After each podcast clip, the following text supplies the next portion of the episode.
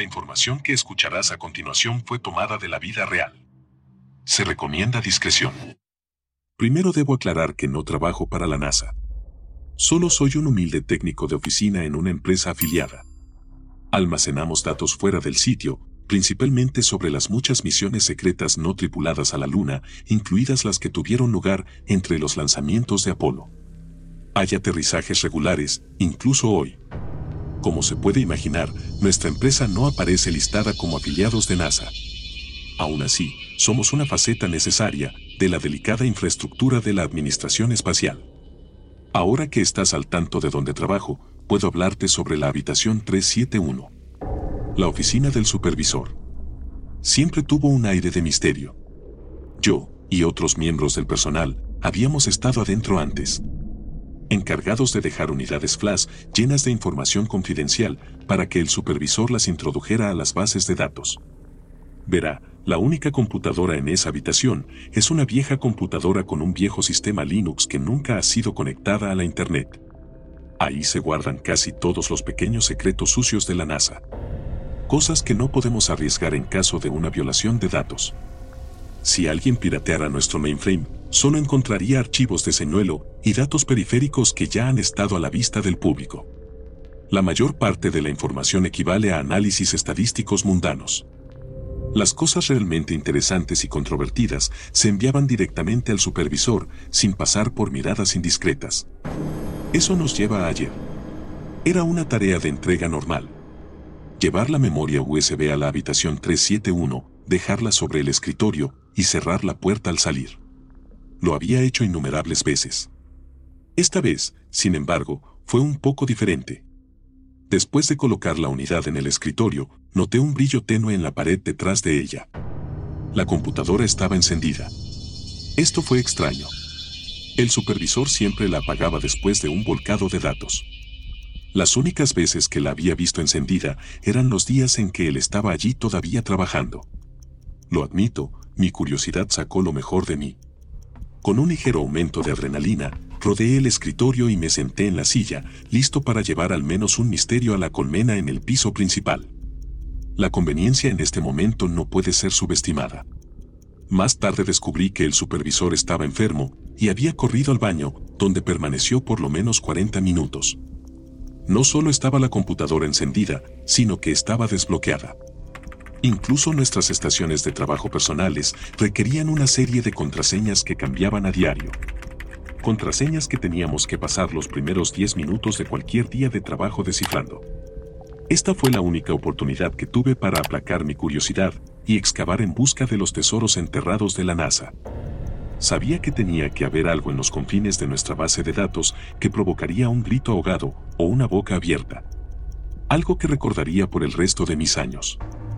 Al instalarme en el escritorio, con el corazón acelerado, noté que la computadora estaba calibrada como el resto de nuestras PC.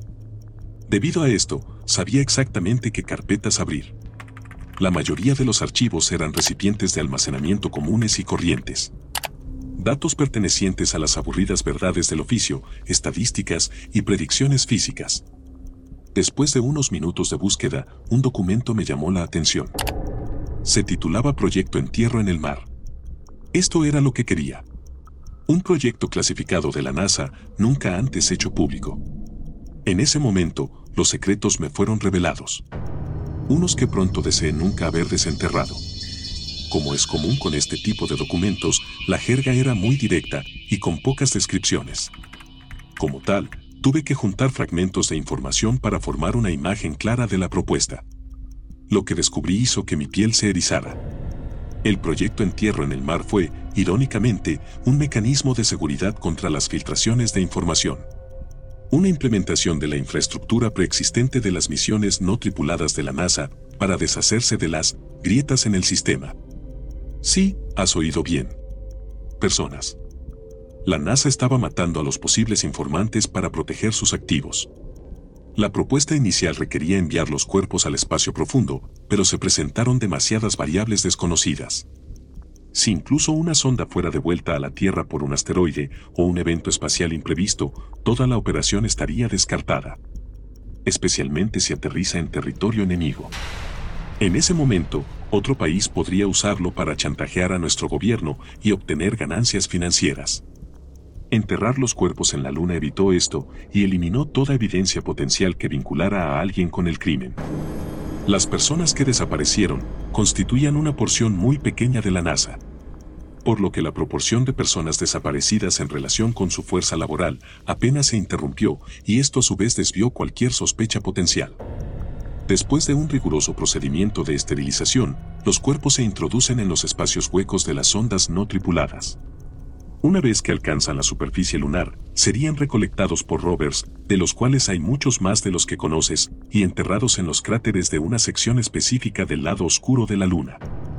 En otras palabras, fosas comunes. Posteriormente, los rovers recolectan muestras para determinar los efectos a largo plazo del suelo y la descomposición humana. Este no era el propósito del proyecto, pero sí un beneficio adicional. Estaba anonadado. Este documento no era lo que esperaba. No podía creer que este tipo de cosas sucedieran en nuestro país y mucho menos en la NASA. Después de cerrar el archivo y volver a la pantalla de inicio, salí de la habitación 371 y cerré la puerta. En ese momento mi visión del mundo, tal como lo conocía, se había hecho añicos. Al regresar a mi estación de trabajo, mi compañero de trabajo comenzó a cuestionarme. Jack, ¿escuchaste al supervisor vomitando en el baño? El pobre tiene ese virus estomacal que ha estado dando vueltas. Asentí cortésmente, pero no ofrecí ninguna respuesta a la pregunta inicial. Bill enterró su cara de nuevo en su trabajo. Finalmente, el supervisor regresó y escuché el sonido de la puerta de hierro chirriante de la habitación 371 cerrándose de golpe detrás de él. Gotas de sudor se formaron en mi frente mientras me preguntaba si notaría algo mal y sabría que había examinado el archivo.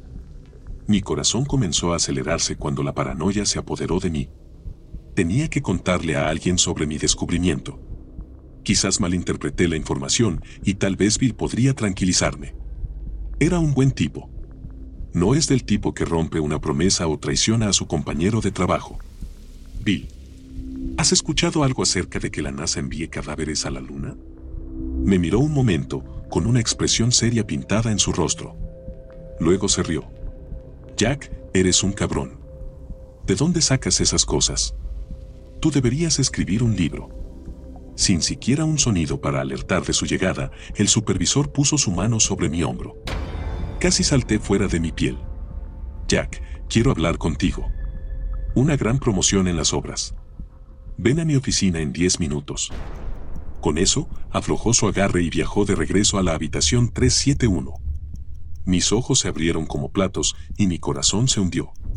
Bill notó que algo andaba mal. ¿Qué pasa, Jack? Parece como si hubieras visto un fantasma. Las promociones son un gran lío aquí. Lisa fue ascendida el año pasado y pasó a supervisar uno de los lanzamientos de sondas no tripuladas. No he sabido nada de ella desde entonces. Me volví hacia Bill y lo miré a los ojos. Bill, ha sido agradable trabajar contigo. Sonrió antes de regresar a su computadora. Tú también, Jack. Diez minutos tortosos iban y venían. Vacilante, me dirigí a la habitación 371 y lentamente abrí la puerta. El supervisor me hizo un gesto para que entrara. Toma asiento y cierra la puerta. Me dijo en tono regio. Obedecí de mala gana. Me pasó por la cabeza la idea de huir, pero sabía que el equipo de seguridad de la puerta principal me detendría. Llamar la atención sobre mí solo serviría para acelerar mi desaparición. Entonces, ¿de qué se trata esto? Pregunté. Mi respiración ahora era dificultosa y esporádica. Como dije antes, es una promoción. La NASA está reclutando a miembros de sus equipos afiliados para supervisar algunos de sus lanzamientos no tripulados. Ha sido seleccionado. Incliné la cabeza con incredulidad. Pero señor, ¿por qué yo? No he hecho nada para justificar tal promoción. Él sonrió. Ahí es donde te equivocas. Te hemos estado observando. Sabemos lo que hiciste y no puedes negarlo por más tiempo. Con una sonrisa maliciosa, se levantó de su escritorio y caminó hacia mí con los brazos extendidos. Su sombra cubrió toda la habitación. O al menos, eso parecía en ese momento. Sin darme cuenta, había retrocedido hasta la esquina, casi encogiéndome de miedo. Fue entonces cuando se abrió la puerta y mis compañeros de trabajo inundaron la habitación. ¡Sorpresa! Me puse de pie, sorprendido. ¿Qué está pasando? Bill respondió. ¿No sabes qué día es hoy? El supervisor señaló su calendario de pared. Era el 18 de septiembre, que según ellos era mi fecha de contratación. Todo ha cobrado sentido ahora. Fue una artimaña. Una broma pesada a mi costa. El supervisor a veces hacía esto en los aniversarios, pero nunca de una medida tan elaborada. Ni siquiera me di cuenta de qué día era hasta que me lo señalaron. ¿De verdad pensaste que dejaría mi computadora encendida y desatendida? Bill intervino. Los cuerpos ni siquiera pueden descomponerse en la luna. No hay aire en la luna. Ambos soltaron carcajadas. Yo también me reí, completamente aliviado. El resto de la tarde fue agradable. Después de que todo estuvo dicho y hecho, volvimos al trabajo, fortalecidos por la oleada positiva de energía y moral. Después de terminar mis tareas pendientes, me fui con una sonrisa en mi rostro, feliz de estar del lado de la tierra, vivo y bien. Este estado de ánimo me seguiría todo el camino a casa, pero no estaba solo. Cuando estacioné en la entrada de la casa, alguien se detuvo detrás de mí. El supervisor salió del auto y me saludó amistosamente. Jack. ¿Podemos hablar? Las visitas a domicilio no eran una norma en nuestra línea de trabajo, pero tampoco inauditas. Por supuesto. Por favor, entra. Respondí de buena gana. Me siguió al interior y se unió a mí en la sala de estar. Me senté, pero él se paseaba frente a la chimenea, mirando las fotos de mi familia sobre la repisa. Sabes, lo que dijo Bill era cierto. Los cuerpos no se descomponen en la luna. Ese bit fue agregado por la NASA. Pusieron falsedades en todos sus documentos clasificados. Es otra prueba de fallas. Un detalle que pueden señalar en caso de filtración para que parezca ilegítimo. Estaba completamente confundido. No estoy seguro de entenderlo. ¿A qué quiere llegar exactamente? Se volvió hacia mí con una mirada severa pintada en su rostro. Todo es real, Jack. Los cadáveres, los cráteres, todo. Nunca debiste sentarte en mi escritorio. Me reí. Vamos. Se acabó la broma. No hay necesidad de alargarlo. Pero él no se estaba riendo. Esto no es una broma. Te contrataron en julio, no en septiembre. Envié un memorándum de última hora a todos en un intento de evitar sus sospechas. Aquí, podemos discutir las cosas en privado. Muy divertido. Te estás olvidando de mi esposa y mi hija. Una sonrisa tocó un lado de su mejilla. Me lanzó un sobre. Dentro habían fotos de mi esposa recogiendo a nuestra hija en la escuela. Mi corazón se hundió. ¿Qué diablos es esto? ¿Está siguiendo a mi familia? Las hemos interceptado. Digamos que llegarán tarde a casa esta noche. La gravedad de la situación comenzaba a asimilarse. Si todo lo que veía era realmente cierto, ahora yo era un objetivo. Pronto me convertiría en la próxima víctima de la NASA enterrada en la Luna. Si no escapo y consigo ayuda, Charlotte y Leslie nunca se salvarían. Mis ojos se lanzaron hacia la puerta. Yo no correría si fuera tú. No vine solo. Me dijo con desprecio en su voz. Con la sangre hirviendo, estuve tentado de arremeter contra él. No te preocupes. Están a salvo. Yo permanecí en silencio. Hay cosas en el universo que no puedes empezar a entender cosas no solo por encima de tu nivel de pago, sino también por encima de tu comprensión. Cosas que las palabras humanas nunca podrían describir. ¿Humano? Pregunté, perplejo por lo que había escuchado. Sí, Jack. Deja que te enseñe. Lo que sucedió a continuación fue suficiente para poner mi boca en el suelo. Usando su mano derecha y un solo movimiento circular en el aire, mi supervisor abrió un portal. Un maldito portal uno que parecía conectar mi sala de estar con la luna. Incluso podía ver la Tierra a lo lejos. ¿Qué mierda es esto? Grité. Ven Jack. Échale un vistazo más de cerca. Como su rehén, no tuve más remedio que complacer sus demandas. Al subir al vacío, lo vi. Un cráter lleno hasta el borde de cadáveres. ¿Por qué? ¿Por qué me estás mostrando esto? Pregunté con voz temblorosa. Solo mira. Volví a mirar la escena y noté algo en el borde del cráter. Entonces vi tres figuras sombrías, demasiado altas para ser humanas. Extendieron sus brazos y un resplandor llovió desde el espacio sobre el cráter. Los cadáveres se movieron. Observé con horror cómo se reanimaban los cuerpos, pero no eran seres vivos. Eran títeres controlados por esas sombras alienígenas, doblegados a su siniestra voluntad. Las tres sombras se convirtieron en una y formaron un arco, y un brillo cegador brotó del interior. Uno por uno, los cadáveres caminaron hacia la luz y finalmente el cráter se vació. Luego, la luz se disipó y las sombras giraron al unísono, despegando a gran velocidad hacia el abismo del espacio profundo. Con otro movimiento de su brazo, el supervisor cerró el portal. Yo estaba sin palabras. Verás, Jack, el proyecto Entierro en el Mar es más que una medida de seguridad. Es un sacrificio necesario. Entonces, ¿todos esos cuerpos? pregunté. No, no. Solo algunos eran aspirantes a denunciantes. El resto, fulanos y menganos abandonados en las morgues de todo el país, sin parientes que los reclamen.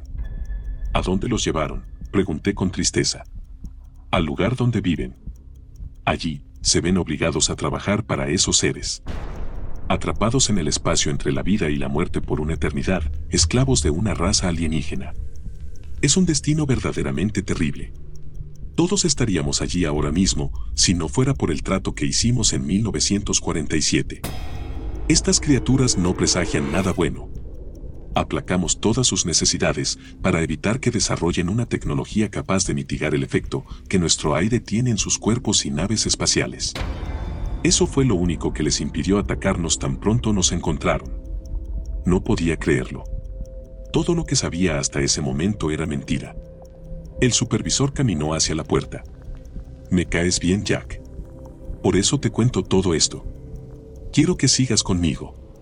Eres un buen hombre y un buen trabajador. Si no quieres terminar como las pobres almas en ese trozo de roca espacial, mantén la boca cerrada. Escuché un auto detenerse afuera. Parece que tu esposa y tu hija llegaron a casa. Simplemente los llevamos a tomar un helado. Antes de cerrar la puerta al salir, el supervisor se volvió con una sonrisa. Nos vemos el lunes, Jack. Si te gustó este episodio no olvides suscribirte y compartirlo con alguien que querrás asustar. Y recuerda, no temas a las sombras. Ellas solo te quieren asegurar que hay luz cerca.